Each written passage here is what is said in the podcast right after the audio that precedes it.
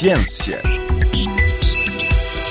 A investigadora portuguesa Catarina Frazão Santos vai pensar o espaço marinho da Antártida, ou seja, investigar os benefícios e os desafios do espaço marinho da Antártida e planear o seu uso de forma sustentável, justa e que promova a adaptação e a mitigação das alterações climáticas. Catarina Frazão Santos ganhou uma bolsa de 1,5 milhões de euros do Conselho Europeu de Investigação para levar a cabo o projeto que deve começar no primeiro trimestre de 2024 e durar cinco anos. A Antártida é uma região de capital importância na regulação da saúde do oceano e na regulação climática. Este projeto, financiado pelo European Research Council, tem como objetivo principal investigar tanto os benefícios como os desafios de desenvolver, de olhar para o espaço marinho da Antártida e tentar planear o seu uso como um processo de ordenamento de espaço marinho que seja sustentável, que seja justo e que promova a adaptação e a mitigação das alterações climáticas. O que é que significa ordenamento de espaço marinho? Começando logo por aí. É um processo que é desenvolvido a nível mundial, mais de 75 países, e que tem a ver com organizar o uso do espaço marinho. Portanto, que atividades é que decorrem em que zonas e em que altura. E quando estamos a falar de atividades, estamos a falar de pesca, estamos a falar de aquacultura, de transporte marítimo, mas estamos também a falar de conservação, porque por exemplo, as áreas marinhas protegidas não são uma atividade económica, mas são um uso do espaço marinho. E, portanto, de que forma é que podemos organizar e otimizar o espaço para diminuir conflitos entre os usos e diminuir conflitos entre os usos e o ambiente, portanto, pressões ambientais. Assim, de uma forma geral, é isto que é o ordenamento de espaço marinho. Na Antártida, não existe nenhum processo a ser desenvolvido. A única bacia oceânica a nível mundial onde nunca foi desenvolvida nenhuma iniciativa desta natureza a uma grande escala. Este projeto chama-se Planeamento do Uso Sustentável do Oceano na Antártida, num contexto de alterações ambientais globais. Há uma relação entre o ordenamento do espaço marítimo e as alterações climáticas ou é ao contrário? Ou são as alterações climáticas que nos obrigam a reordenar o espaço marítimo? O ordenamento do espaço marinho ou do espaço marítimo é, por um lado, afetado pelas alterações climáticas, como as alterações climáticas trazem alterações nas condições oceânicas e nos ecossistemas marinhos e os usos humanos que dependem desses ecossistemas e dessas condições oceânicas vão ser alterados no espaço e no tempo. Por exemplo, se tivermos recursos pesqueiros a moverem-se para uma determinada zona, a pesca vai ter de seguir esses recursos ou então mudar os recursos que procura pescar. E, portanto, se os usos vão ser alterados no espaço e no tempo, então o processo que organiza esses usos também vai ser afetado e vai ter de se conseguir adaptar. Isto é um dos lados da equação. O outro lado é que se pensarmos nestas alterações logo à partida, quando estamos a ordenar o espaço marinho, podemos encontrar oportunidades para minimizar estes impactos, seja por antecipar novos conflitos e tentar evitá-los, seja por identificar zonas que devem ser protegidas e que têm um efeito no aumento da resiliência ecológica, seja por aumentar a resiliência também socioeconómica de comunidades locais por os ajudar a pensar e por aprender com eles e co-desenvolver soluções que respondam melhor aos impactos das alterações climáticas. Portanto, o ordenamento do espaço marinho acaba por ter estes dois lados. Um lado ser afetado pelas alterações climáticas, o outro de poder contribuir para minimizar os efeitos das alterações climáticas. Essa alteração do ordenamento do espaço marítimo pode contribuir para, por exemplo, absorver os efeitos do aquecimento global do planeta? Não tão diretamente, seria ótimo, mas pensando a nível mundial, porque o ordenamento do espaço marinho é desenvolvido em países uh, por todo o mundo. Ao proteger e promover áreas para a conservação de ecossistemas de carbono azul, vamos estar a promover que haja uma absorção e uma captura do carbono e, portanto, com isso estamos a contribuir para a mitigação das alterações climáticas. Mas quem fala em, em ecossistemas de carbono azul fala também em, por exemplo, ter áreas para a produção de energia renovável ou promover áreas para transporte marítimo que use combustíveis mais verdes. Portanto, são formas de suportar a ação climática através deste processo de ordenamento. Como é que foi esse processo até chegar a esta candidatura? Imagino que longo. Sim, foi, foi, foi, foi um processo longo, mas foi um processo que foi acontecendo naturalmente. Eu sou bióloga marinha de formação. Ao longo do tempo fui-me encaminhando para ciências menos naturais e mais sociais.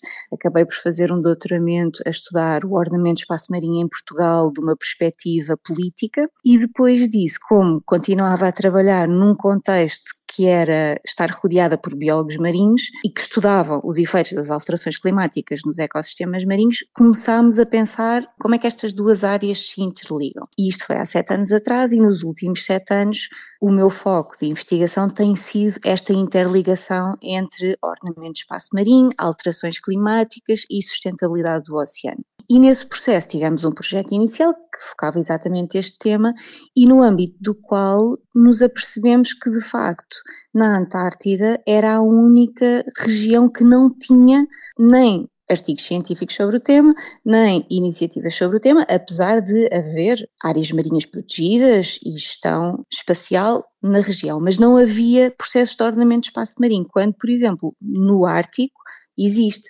E então começámos a olhar de forma comparativa e tentar perceber quais é que eram as diferenças e porquê é que isso acontecia. Ao mesmo tempo, estávamos a tentar suportar esta ideia de um ordenamento de espaço marinho climate smart ou inteligente do ponto de vista climático e quais é que eram as várias dimensões que este tipo de ordenamento devia ter e uma delas tem a ver com integrar conhecimento climático através de modelação climática ou estudos de vulnerabilidade e de risco Outra dimensão tem a ver com promover uma própria adaptação no processo de ordenamento, porque mesmo quando temos os melhores métodos de modelação e de análise de risco, há incerteza e pode haver erros, portanto vai sempre haver surpresas, vamos sempre precisar de ter flexibilidade no processo de ordenamento e de gestão espacial.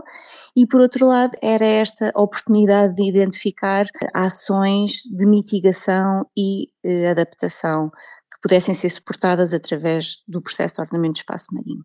Foi um tema em que trabalhámos bastante nos últimos sete anos e que o ano passado foi reconhecido pela Unesco e pela Comissão Europeia como uma das prioridades para o ordenamento de espaço marinho a nível mundial nos próximos cinco anos. Nessa pesquisa percebemos que de facto não há nenhum caso de estudo a nível mundial que tenha estas três dimensões de um ordenamento de espaço marinho inteligente do ponto de vista climático a serem postas em prática.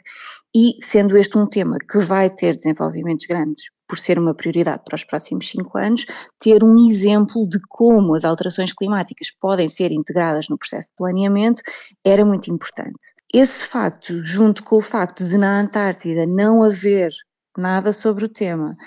E, juntamente com o facto da Antártida estar a sofrer alterações significativas por causa das alterações climáticas, com efeitos muito significativos a nível mundial, porque apesar de ser uma região remota, é uma região que tem efeitos a nível global. Que é fundamental na regulação do, do, do oceano e também na, na, temperatura climática, não é? Exatamente. Portanto, por todas essas razões, pensámos, ok, então vamos explorar a ideia do ordenamento de espaço marinho na Antártida. Por um lado, temos um palco ideal para mostrar os benefícios do que é um ordenamento de espaço marinho climate smart.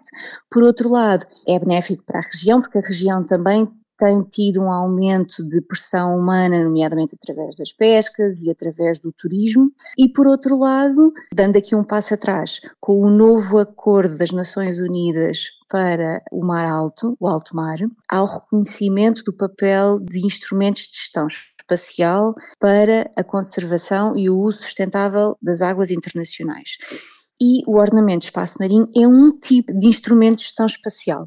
Ao olharmos para a Antártida também, sendo uma área gerida a nível internacional, temos também um primeiro caso de estudo a larga escala do que poderá ser um ordenamento de espaço marinho em águas internacionais. E, portanto, foi assim que chegámos ao projeto Plant e a, a esta ideia e a querermos explorar mais do que ter uma solução única no final, será explorar os benefícios e os desafios de desenvolver um processo desta natureza numa área com aquelas características. E quando é que o trabalho vai começar? É no primeiro trimestre de 2024? E durante quanto tempo? E como é que, como é que vai ser esse processo? Correndo tudo bem, o projeto deverá ser iniciado em fevereiro ou março de 2024 e depois decorre durante cinco anos. Durante estes cinco anos, temos cinco pilares principais que vão ser desenvolvidos. O primeiro tem a ver com uma caracterização da região, uma caracterização a nível de que sistemas socioecológicos marinhos é que estão presentes, que usos humanos é que estão presentes, quais é que são as principais pressões humanas, quais é que são os principais recursos que existem. Portanto, uma fotografia do que existe, e isso é a base de qualquer processo de ordenamento de espaço marinho. Depois temos um segundo pilar que tem a ver com olhar para o futuro e imaginar vários futuros possíveis para a região e as várias consequências que vêm desses cenários. E aqui vamos usar tanto metodologias de ciências naturais, como modelação climática, modelação de redistribuição de espécies, como também metodologias de ciências sociais, em que vamos explorar a criação de narrativas e de cenários juntamente com os stakeholders, com os agentes interessados ou afetados na região. Depois temos um terceiro pilar que tem a ver com a ação climática e com identificar as tais oportunidades de suportar medidas de adaptação e mitigação através do ordenamento de espaço marinho e ao mesmo tempo perceber através de que mecanismos é que podemos tornar o ordenamento de espaço marinho da região mais flexível e dinâmico. Depois temos um quarto pilar que é muito importante, que tem a ver com a análise dos fatores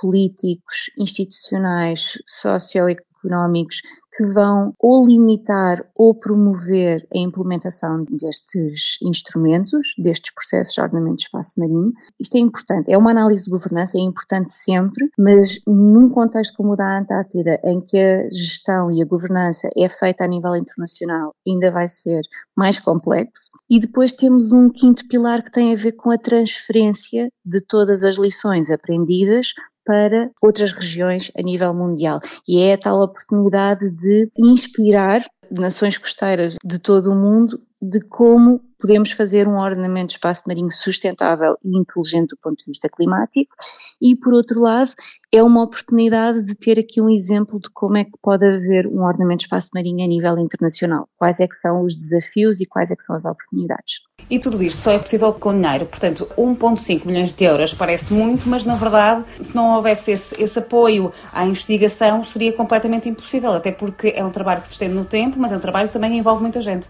Sim, este contexto da bolsa do European Research Council é fundamental, porque de facto sem este 1.5 milhões de euros, que de facto parece muito, mas depois na prática não é, é o necessário para se poder atacar um problema desta dimensão em todas estas frentes em simultâneo, porque sem isso de facto poderíamos obviamente investigar um pilar ou outro pilar, mas nunca todos ao mesmo tempo e num período de tempo tão curto. Apesar de serem cinco anos, é muito trabalho para esses cinco anos e só um financiamento desta natureza é que permite desenvolver todo este projeto neste período de tempo, desta forma tão integrada. E, obviamente, o projeto inclui a criação de uma equipa dedicada para trabalhar no projeto e haverá também um advisory board composto por peritos internacionais que providenciará orientação e que será sempre consultado para que o projeto eh, se desenvolva da melhor forma. Era a investigadora portuguesa Catarina Frazão Santos, ela que ganhou uma bolsa de 1,5 milhões de euros do Conselho Europeu de Investigação para pensar o espaço marinho da Antártida.